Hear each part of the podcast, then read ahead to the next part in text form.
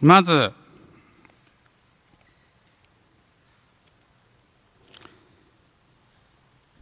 えー、沖縄の人のから読みます。2時間かけて一気に読ませていただきました。私は6月23日に生まれたためか、戦争には特に敏感に反応してきました。先生の一連の作品は愛読していまして、今回の沖縄論はいつ出るのかと楽しみに待っていました。さらにユタ、ノロに触れ、そこから次のテーマへと繋がっていくんだと勝手に思い込んでいます。ちなみに妻は現在、上田りからノロの道へ歩み始めました。っていう、これも、おお俺は沖縄の人。沖縄のことを取り上げていただきましてありがとうございました。沖縄内外問わずいろいろな人に読んでいただける、そして考えていただければ嬉しいです。まずは今の沖縄を知ってほしいです。とても興味深く読ませていただきました。大城達弘先生を取り上げていらっしゃるところが興味深いです。え大城先生はとても論理的で知性的な作家であるが、なぜか沖縄の知識人からは批判を浴びてしまう。えー、最近の沖縄タイムスは明らかに質が落ちていますとか書いてますね。で、沖縄に移住して2年目ですが、沖縄を知る上で非常にためになりました。小林先生は私の考えとほぼ一致しており、胸がすく思いがしました。この移住した人ですね、沖縄に。小林先生の本を読むといつも嫌な気持ちでいっぱいになります。自分の無知さ加減をこれでもかというほど思い知らされるからです。私の父は沖縄の出身です。えー、これ名前が出てくるからまずいかな。なんとかという姓は、沖縄のどこどこという神社から来ていて、沖縄では普通にある名前なのだそうです。私が沖縄について知っているのはその程度です。姫入りの塔という映画で、沖縄戦のことは知ったつもりになっていました。父は今57歳ですが、戦中すでに東京にいたので、米軍の沖縄統治のことなどかけらも知りませんでした。日本人として本当に恥ずかしい気持ちでいっぱいですと。沖縄論はとても素晴らしかったです。沖縄生まれの私が沖縄につき、どんなに無知だったかを思い知りました。ありがとうございますと。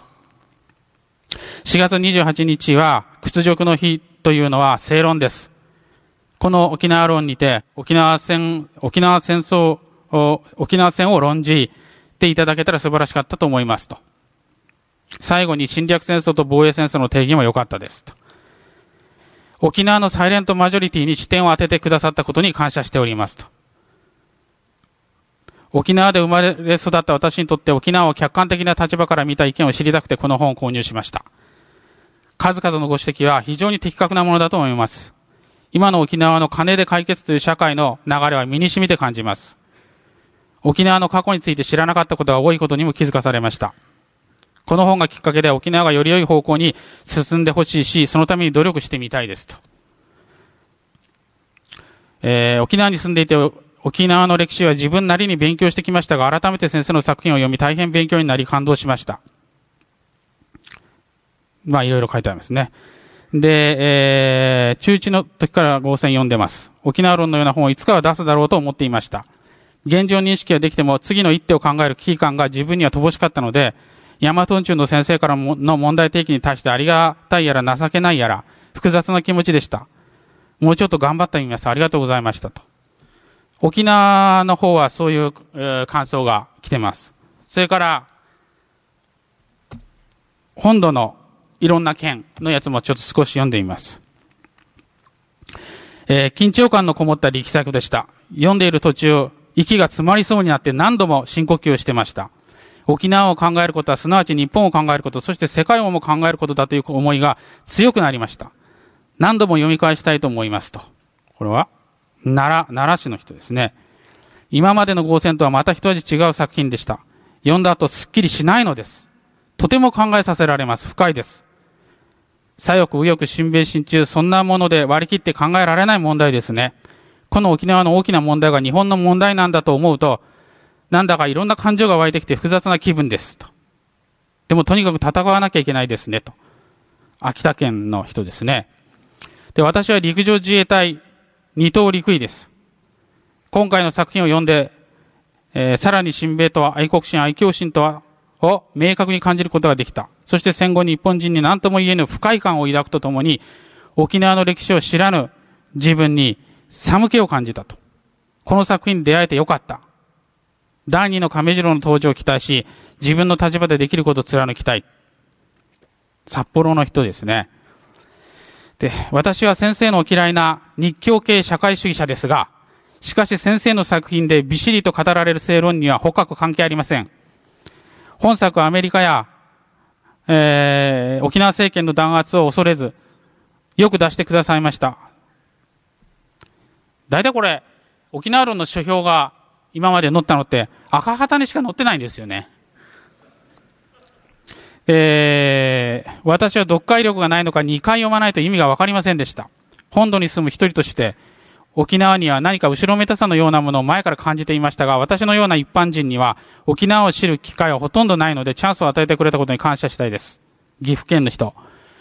えー、私も今沖縄について勉強しています。参考になりました。沖縄が変われば日本が変わり、アジアが変わり、世界が変わる。私はそう信じています。町田市か。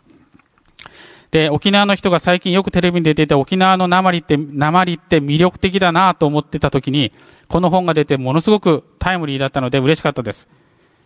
読んでいて小さい時、沖縄に旅行した時、米軍飛行機が多く、音が怖くて戦争を感じ、二度と沖縄に行きたくないと感じたことを思い出しました。今思うと同じ日本なのにおかしいことです。もっとこれからゆっくり沖縄を考えていきたいです。とりあえずこの本で私は沖縄が好きになりましたと。これは堺市の女性ですね。えー、先生のおかげで、えー、曲がりなりにも沖縄の歴史を知ることができ感謝しております。私が先生と同じような努力と時間をかけたとしても沖縄論一冊を読む時間で得られる知識を獲得できるとは思いませんので、えー、まあこれわしのなんかあればか書いてあるからいいわ、恥ずかしいわ。えー、えー、第19章、亀次郎の戦いのところで泣いてしま、泣いてしまったと。えー、彼こそ本物の日本人である。彼のような政治家が再び日本に現れるのを願うばかりだと。え今の、あ、札幌か。えー、一女性として、米兵による強姦の凄まじさにショックを受けました。そして金のために自国の女性を犠牲にして恥じない親米勢力に激しい怒りを感じました。茨城県の人ですね。えー、終戦後沖縄をまるで捨て駒のような扱いをしてきた現実を知って本土の人間としていたたまれなくなりました。勝者に隷属する人間、大国に依存しすぎて主体性をなくす人間の例を目の当たりにして、あと米兵の非道な声も読み終わってから胸がムカムカしました。でも思考停止はしません。これは東京の女性ですね、これも。えー、サッピを連載中から読んでいましたが、改めて沖縄論の深さに感服しました。今の我々の生活があるのも沖縄なくして実現しなかった。それなのに本土の者は無関心を決め込み、平和に安住している。なんとも情けない思いでいっぱいです。そして我々が沖縄の人々の思いに報いるには、自主独立の気概を持ち戦うことでしか決して報いることなどできないと思います。これ愛媛県ですね。えー、沖縄のこと知らなすぎでした。戦後の本土の日本人より郷土愛が本当に強かったんですね。特にゴザ騒動と、コザ騒動と亀次郎の戦いに感動しました。我々本土の日本人の方が日本人ではない気がします。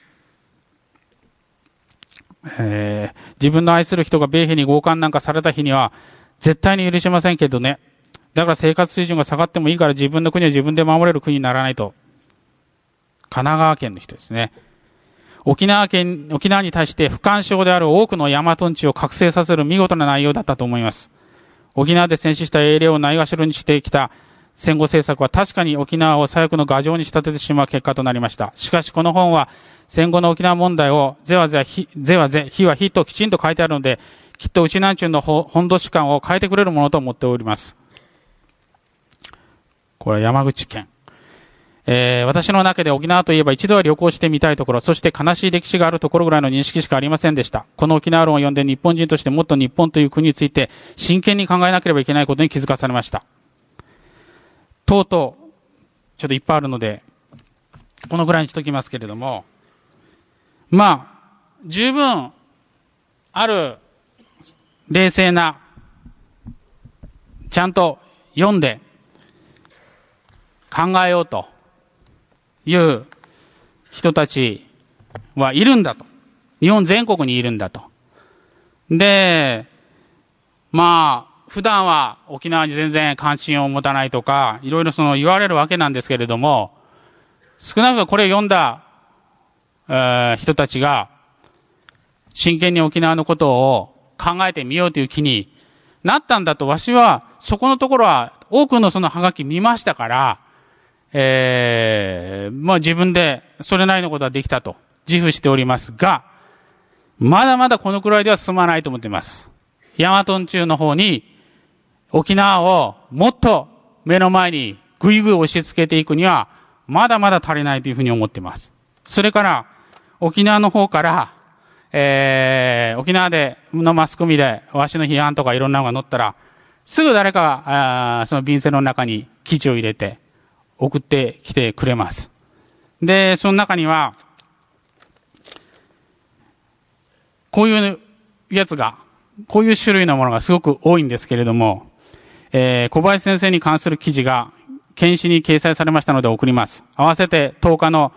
那覇市議会選挙開票結果も沖縄の政情の参考となるので送ります。先生がいかに沖縄に対し好意を抱こうと、沖縄人は先生に敵意を抱いています。最近護憲や反戦平和の集会では、先生の名前が引き合いに出されることが多くなりました。沖縄人には、どのような行為も通用しないでしょう。これが沖縄人です。こういうこういう手紙が非常に多い。なんかもう、やめた方がいいと。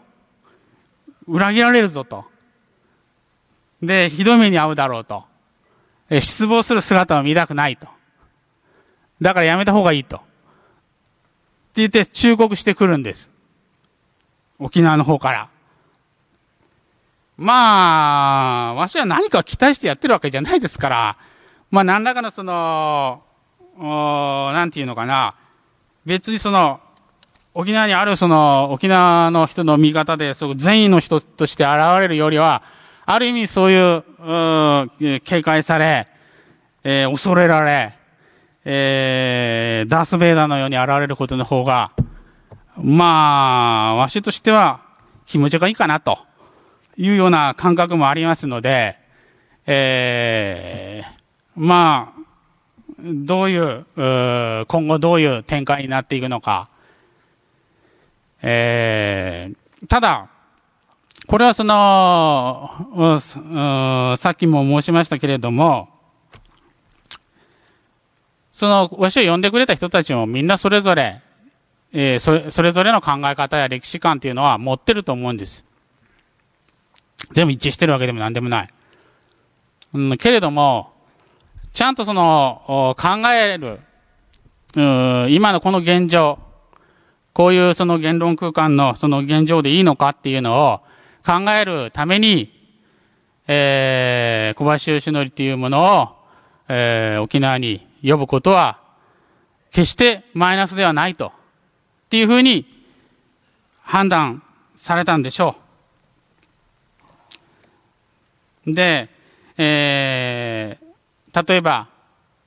その反戦平和の学習というのは、私はそれ自体は必要だと思います。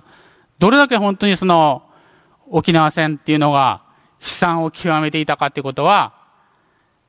えー、子供にも知らせた方がいいでしょう。それに、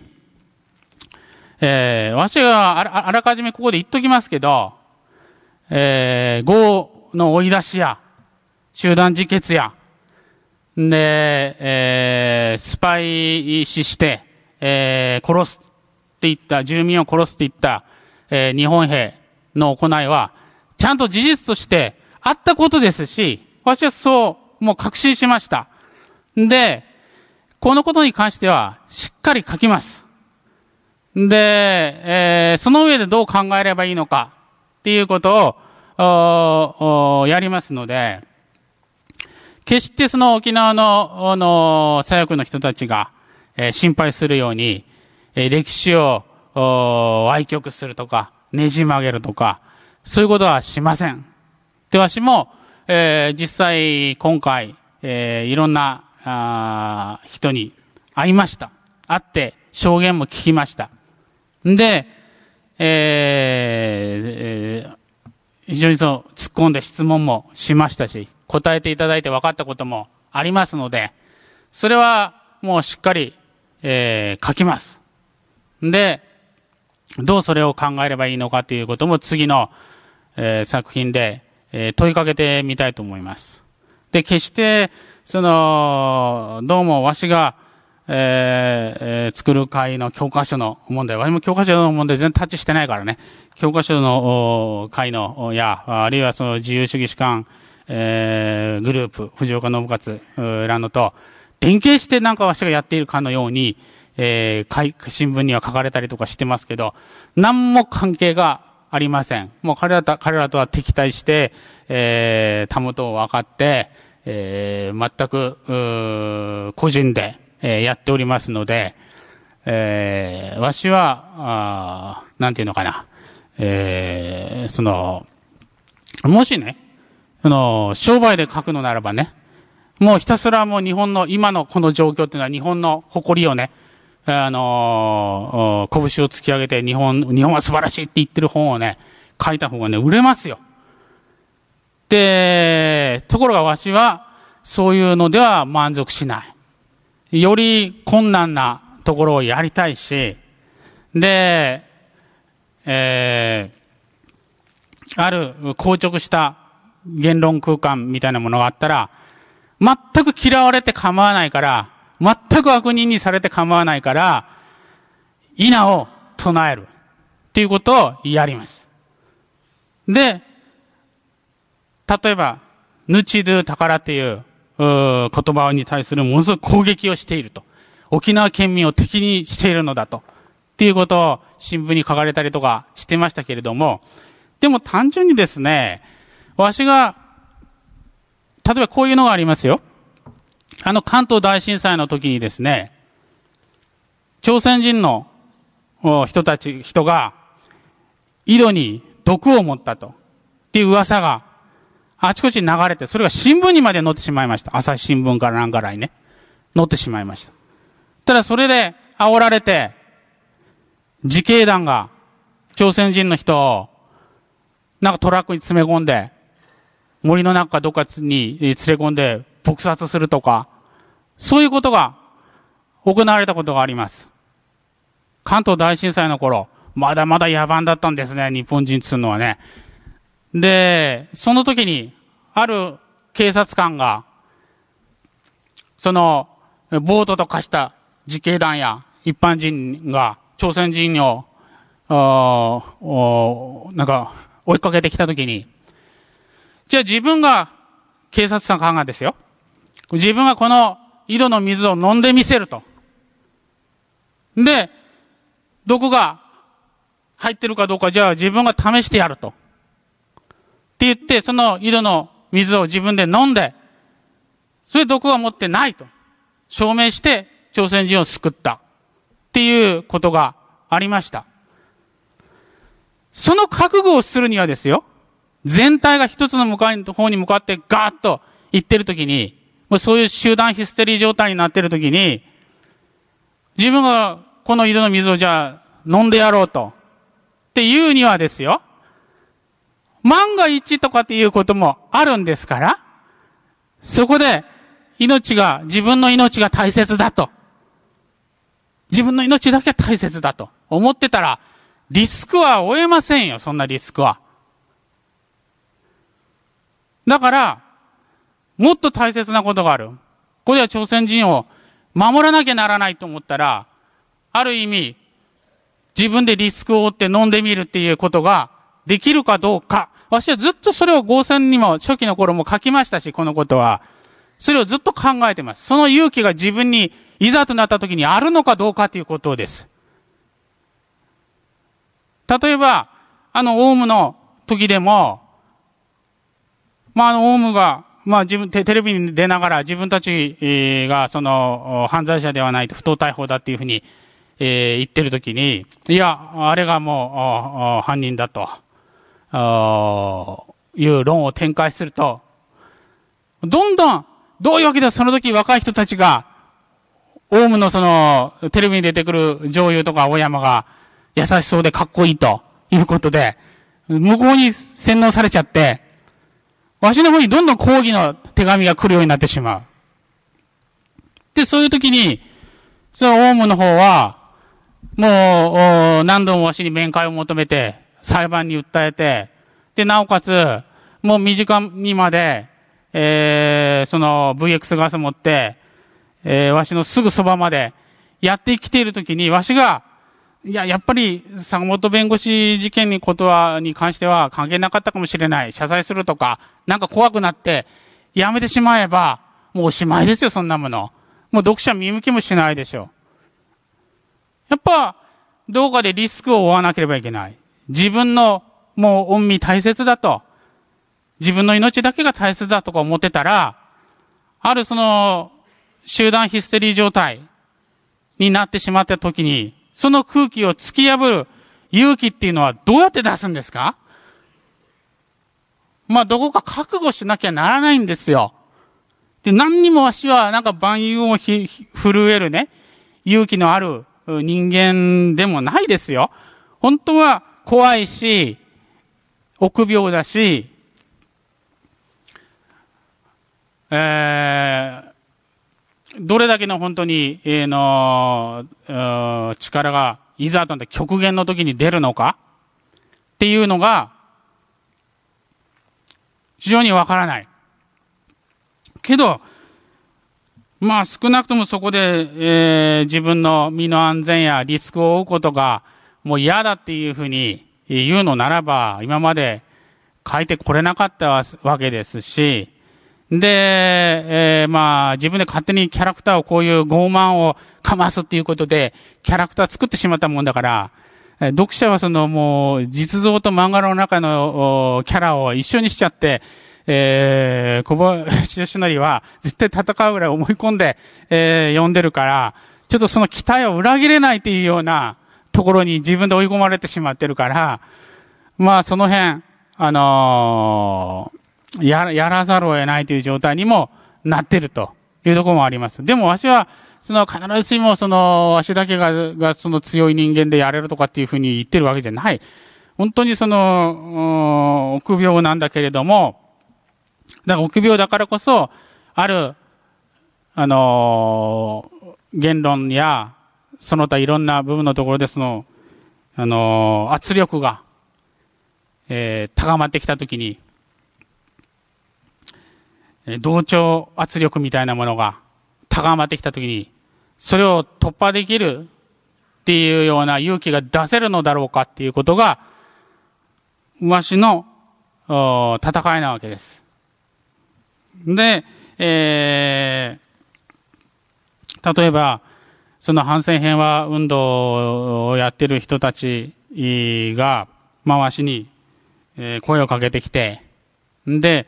えー、沖縄戦のことについて聞かせてくれと。って言った時も、その、例えばわしは、じゃあ、その、アーニー・パイルっていうのが、その従軍記者が沖縄戦に入るときにその日記の中にね、ヨーロッパ戦線においてはね、アメリカ兵、米兵は相手を人間だと思っていたが、沖縄戦においては虫けらとしか思ってないっていうふうにアーニー・パイルが日記の中に書いてますけど、このことご存知ですか？って、えー、聞く。そうすると、その、平和運動をやっているガイドの男の人は、えー、知らないんですね。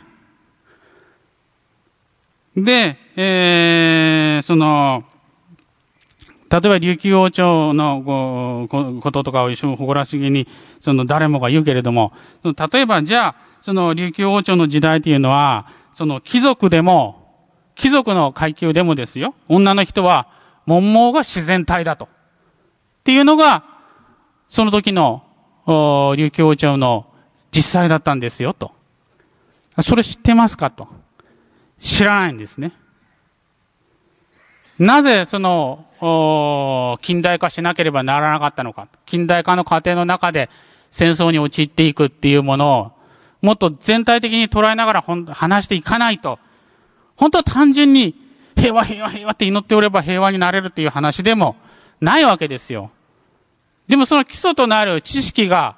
圧倒的になくて、議論にならないんですよ。それで、その沖縄の人であるガイガイドを、わしは、えー、の、まあ、相手にして、男だからね、大の。まあ、この人が教えてるわけだから。この人に話せばいいと思ってやって。それは当たり前ですよ。ここには、えー、なんか奥さん方と、あと、子供が必死になって聞いてるんですもん。子供に何、どうやって子供にわし話せばいいのか。ちょっとこんな小さな子供に、え一体その戦争というものはどういうふうに起こるのかとか、どうやって平和を守ればいいのかっていうのをその話す自信はありません。もうそれは、その段階においてはもう戦争は悲惨だから、本当にその平和は大切だよって、まあそれは言うとくしかないでしょう。子供には。けどもある程度大人になったら考えてほしいんだけれども、誰もその、もうわからない。し、ものを知らない。っていう状況で平和教育っていうのはただ行われているだけだと。で、わしが、誰がこの世の中に戦争が好きで、戦争を起こしたい人間なんかおるのか、わかりませんけど、その、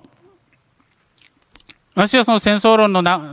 に中においても言ってきたのは、戦争とは一体何なのか、あの戦争は何だったのかっていうことを解明しなきゃならないから、ある意味議論の一つのきっかけとしてドカンってやって出しますけど、私がずっと言ってきたことは、戦争と平和っていうふうにいつもこれを一つの天秤の上に乗せてバランスが取れるって対峙させられる言葉で概念だとみんな誰もが思ってる。戦争の反対は平和だと思ってるけど、それは違うんだと。戦争っていうのはテクニック、手段の問題ですから、テクニックの天秤の上にこっちで乗っかるのは、戦争の反対は外交、話し合いなんだと。テクニックですから、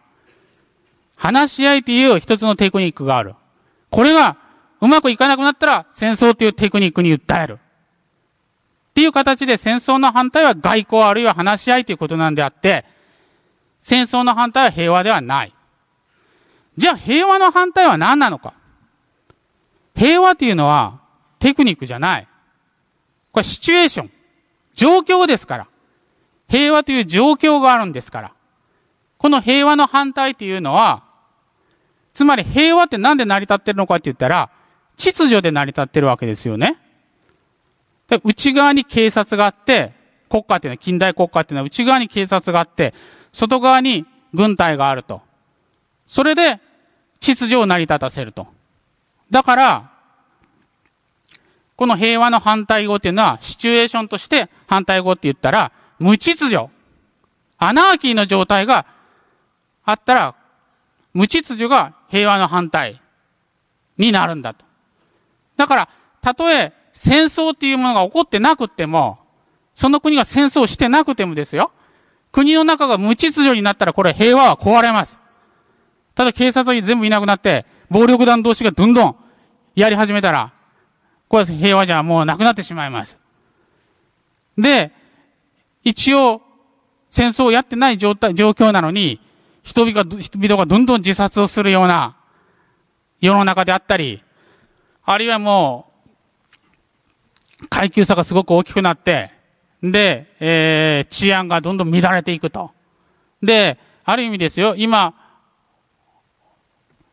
お、あの、親御さんたちに、えー、聞くとですね、その、子供を自由に、わしらの時はね、子供を自由にわしらも外に出て行って、そんで、えー、あの、海だろうと川だろうと、どこでも遊んで、帰ってくることできましたけれども、今はもう子供を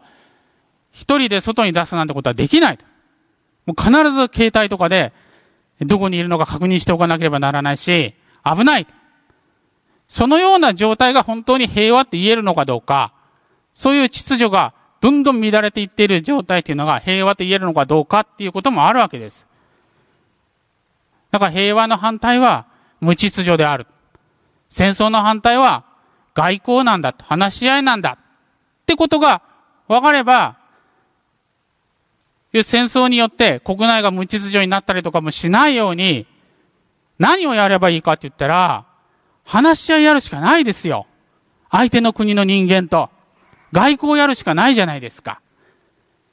で、その努力を、今のその、えー、反戦平和活動の人たちがやってるのかどうか。自国の中だけで、一生懸命、平和、平和、平和と、戦争は悲惨だ、悲惨だ、悲惨だ、叩き込んで、もう平和を願いなさい、平和を願いなさいっていうふうに自国民だけに言うんじゃなくて、例えば中国にもそれを言わなきゃならないはずですし、だからわしは少なくとも、中国の人と、中国の学者とかそういうのと、直接話し合ってますよ。例えば朝まで生生テレビなんかに出ても、わしが一番楽屋で中国の学者と話してますよ。他の人間みんな帰るけど、わしは残って中国の学者と一生懸命話しますよ。で、えー、中国人と対談したりとかして、で、えー、話し合います。で、どういうその言葉遣いとか、どういう、えー、説明の仕方すれば、すれば分かってもらえるんだろうとかっていうのを一生懸命考えますよ。それからもう一つ言っておくと、その中国の学者の人たちが、なんで小林義則を相手にし、相手としてくれるのかっていうと、本当はもう、反戦平和の左翼の人たちなんか相手にする必要がないと、彼らは言ってますよ。それ社会科学院っていう中国の情報を一手に勉強するところにおいては、小林義則研究っていうのもやられてますし、私はその文章も読みましたよ。ただ、少なくとも日本の中の左翼勢力の人たちが、わしのことについて、もうありとあらゆる、中小記事を書いている、あれよりも、はるかに立派なものでしたね。歴史観は違いますよ。露光橋事件がどちらが起こした、引き起こしたかとかっていうようなところは、わしと違ってますよ。でもわしがどのような、えー、人間でどのようなことを言ってきて、どのような、あのー、役割を、この、日本の中で言論形成するときに果たしているのかっていう研究は、しっかりなされていて、大したもんだなと思いましたね。だから、まあ中国の人間とも、向こうは、なおかつその台湾論を、私は台湾でその台湾論論を北京語でその訳して、えー、発売して、で、それが台湾の中で、えーえー、すごく読まれて、大問題になってしまいました。それは、台湾の中においては、228事件って言って、えー、2月28日、228事件に戦後、えー、国民党が、えー、中国から台湾に当たって、あの、渡ってきて、そこで、えー、中国人、台湾人を大虐殺した事件があった。で、その事件は、台湾の中でも若い人は知らない。その歴史が、えー、隠されてたんですね。だから、あの、台湾の独立派の人たちっていうのは、その事件をできれば伝えたかった。で、でもその手段がなかった。なぜならば、台湾もマスコミと教育っていうのは中国から渡ってきた国民党の人たち。だいたい実質その中国から渡ってきた国民党系の人たちは3割かせいぜい3割ぐらいしか人口的にはいない。その3割ぐらいしかいない、えー、国民党系の人たちがマスコミと教育を握ってる。それで教育の中においても台湾語を封殺して、北京語を習わせて、で、若者それ北京語で育ってますから。だからもう、北京語しか喋れない若者いっぱいできてますし、で、その、歴史っていうのは封殺されてるから知らなかったんです。それわしが台湾論の中で書いてしまった。そしたら、まあ台湾の中にいる国民党系の中国人。これが、噴書を始めて、台湾論を街で燃やすとか、もうすごい過激な行動がややられて、もう毎日新聞で、その、小林義則叩きが始まって、で、独立派のじいさんたち、日本の統治時代を経験した独立派のじいさんたちは、それを、え、台湾論を大量に購入して、で、どんどん配る。で、若者たちも、えー、本省人、もともとずっと台湾にネイティブの台湾人たちは、その本を若者たちも買って、で、街頭で必死で配ったりとかして、対抗して、真っ二つに国が、あ論中が分かれて、で、それが国会の中にでも議論されて、なんでこんなものを国内で販売したんだとか、で、こんな小林義則に結局、あの、協力したやつは誰だっていうことで、えー、すごい、あの、台湾からのその外交官みたいなの人も、その大使、大使に当たる人も、国会の中で呼び出されて追及されて、っていう始末になってしまって、最後は、わしが、あ入国禁止になってしまいました。で、その入国禁止にしてしまったことで、また、あ台湾は民主主義になったんじゃなかったのかっていうことで、またすごい突き上げが始まって、で、さすがに入国禁止っていう処置は、その、中国人の方も、やばいっていうふうに思ったみたいで、政策的に思ったみたいで、最終的には、陳総統が、えー、自ら、えー、入国禁止処分の、を解くと、っていうことにな、なりました。そういう騒動があったもんだから、その本は、香港とか、あの東南アジアの方でもどんどん発売されてしまって、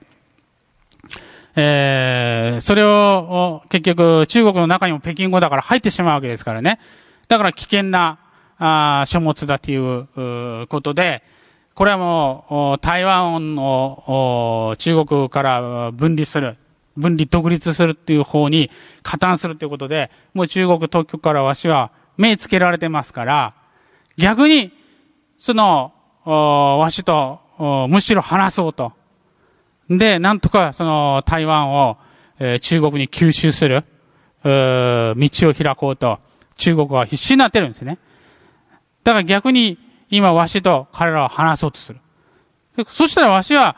逆にこれがチャンスだと思って、今の日中関係を何とか好転させる方法はないのかと考える。で、えー、ただ私はそれをやり始めたら、靖国参拝はもう一応外交カードでもいいと。やめてもいいと。ただ、その代わり、中国国内の反日教育をやめさせろと。その外交的な取引をやれと。っていうようなことを言うと、今度は日本の保守派の方からあいつは左翼になったと言って、えー、攻撃されるという状態になる。けど、本当に中国とじゃあ戦争する気あんのかと。そう、中国と戦争するとき、中国っていうのは、もし台湾を台湾海峡の問題にアメリカが口出ししたら、核ミサイルを使う用意があると。軍の人間が堂々と明言してるわけですよ。んで、その時に、えー、中国ので1億人死んだとしても、アメリカから報復されて、1億人死んだとしても、それも覚悟していると言ってしまうわけですよ。で、その軍の幹部の人間がそれを言い放ったときに、それを、古今と他、中央政府が、その言論を放置する。許してるわけです。その恫喝を。それはそれは中国にとにとはもう人権なんかないですから、1億人ぐらい死んだって、十数億人いるんだから大したことはない。としか考えてないわけですからね。そういう恫喝になったときに、果たしてその日本がね、どう今の状態で太刀打ちできるのか、偉そうになんか強ぶってみたところで、えー、核もなければ、えー、こっちからアタックするっていう、そういう軍隊も持ってるわけじゃない。そしたら、この中国と、しかもなおかつですよ、台湾海峡がシリアスな話になってね、台湾海峡が実際取られてしまって、で、第一列島線がそうそうなると、日本の防御の、あの線があるわけです。その第一列島線を突破して、太平洋の方にどんどん中国の感染が出てくるっていうことになってしまうと、もう日本は最大に困ることになる。シーレーンは台湾海峡を通ってますから、これを封じ込められるともう、日本はありとあらゆる要求を飲まなきゃいけなくなってしまう。っていう状況にもある。で、一体これはどういう解決策があるのか。ただ、中国を敵にしておけばいいっていうだけの話じゃない。そうすると、なんか息巻いてみんな中国の一生懸命悪口ばっかし言って、んで、あ何するものぞとか言うのは簡単だけど、現実問題どういう解決方法があるのかって言ったら、さっきも言ったみたいに戦争の反対は外交で話し合いなんだから、この人間はどうも北京の政府の方に通じてるらしいと思った人間がいたら、そいつと徹底的に話し合ってみる。議論してみるっていうことを、もう今から始めとかないと、まずいでしょ。それが平和の本当に運動でしょう。そうやって守るのが。そうやってやるのが。単に自国内で平和がいい、平和がいいって言ってて、なんでそれで戦争を防ぐことができますか？私は、それ実際にもうそういうことはやってるわけですよ。将来のことを見据えてどうなるかわからんから。大体、その、こ、こんわしがその中国の学者と話した時に言ってましたけれども、胡錦涛の役割っていうのは、とにかく台湾を、あの、吸収することだと。それしかないと。あとの、あの、オリンピックを招致したり、いろんなその資本主義的な解放運動、市場解放の、をどんどん進めていったのも、もう前の、えー、江沢民の時に全部やられてると。役、胡錦涛の役割はとにかく台湾だと。台湾を取れるかどうか人気中に。これ取れなければもう評価されないと言うんですね。だから、台湾は何としてでも取ると。ってもう言いますよ。で、そうなると、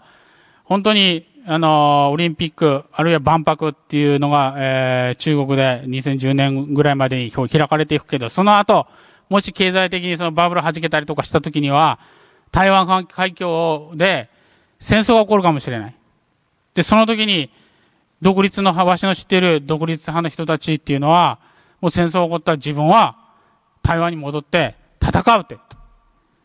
言ってますから、多くの台湾の独立派の人たちがわしには知り合いますから、その人たちが、えー、人民解放軍が攻めてきて、で、殺されていくっていうのを、とてもじゃないけど見るに忍びない。それで、彼らに向かって、ぬちど宝なんだから、やめた方がいいよと。そんなことは言えないですよ。言ったって何の説得力もないですもん。彼らは、独立のために戦うって言ってるわけだから。チベットのようにはならないって言ってるわけだから、チベットは中国から結局侵略されて、でね、えー、中国語教育はやられて、で、民族浄化の状態になってますよね。で、中国、チベットの人にも、その、異論を、共産党政府に異論を唱えて、で、えー、韓国に入れられて、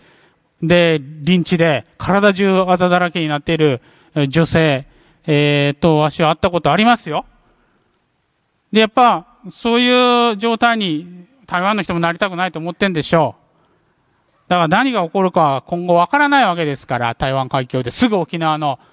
そばの台湾海峡で起こ、何が起こるかわからない。でそういう時に、一体今やらなきゃいかんことは何なのかと、本当に平和を守るために、戦争が起こらないようにするために何をやらなきゃいかんのかっていうことを、もっとその、真剣に考えるっていうことを、その考えるための状況を開いてやるっていうことは、やっぱしなきゃいかんのじゃないかと。そういうその責任があるんじゃないかと。って思うわけですよね。